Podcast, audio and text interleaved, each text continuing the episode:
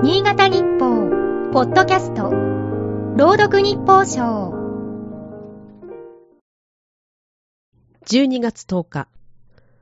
洪水時に川の水が溢れることを前提とした堤防がある。水の圧力に耐えられずに堤防が壊れると、濁流が一気に流れ出して大きな被害が出る。これを防ぐため、堤防の一部を低くし、人家の少ない場所などに、あえて少しずつ水が流れるようにする。残しと呼ばれる伝統的な治水技術だ。江戸時代初期の武将で、治水の神様と呼ばれた成富兵庫重康が、現在の佐賀県を流れる城原川などに築いたことで知られる。近代以降、洪水は堤防内に封じ込めるのが治水の基本とされる。残しは一定の洪水を受け入れることで破滅的な被害を逃れる逆転の発想とも言える。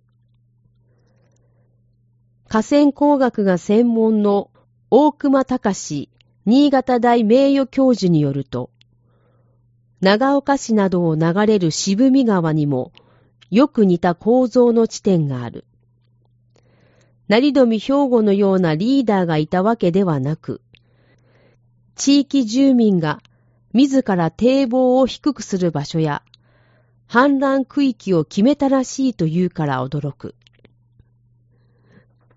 8月の豪雨で浸水した村上市荒川地区で県は、堤防を越えた水を集落の手前で受け止める2000堤と、特定地域を囲む和重堤を整備する方針だ。農地などが水に浸かるのを受容する新手法と言える。想定外の豪雨が増えており、行政の財政状況が厳しいことも加わって、従来型の河川整備で対応するのは難しいという背景がある。浸水区域の農業被害にどう対応するかなど、実現に向けては課題も残る。ただ、従来の手法では、大災害を防ぎきれないとなれば、発想の転換も求められるだろう。他人任せ、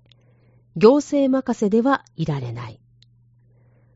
今日の日報賞は、FM ニーツ、桐生純子が朗読しました。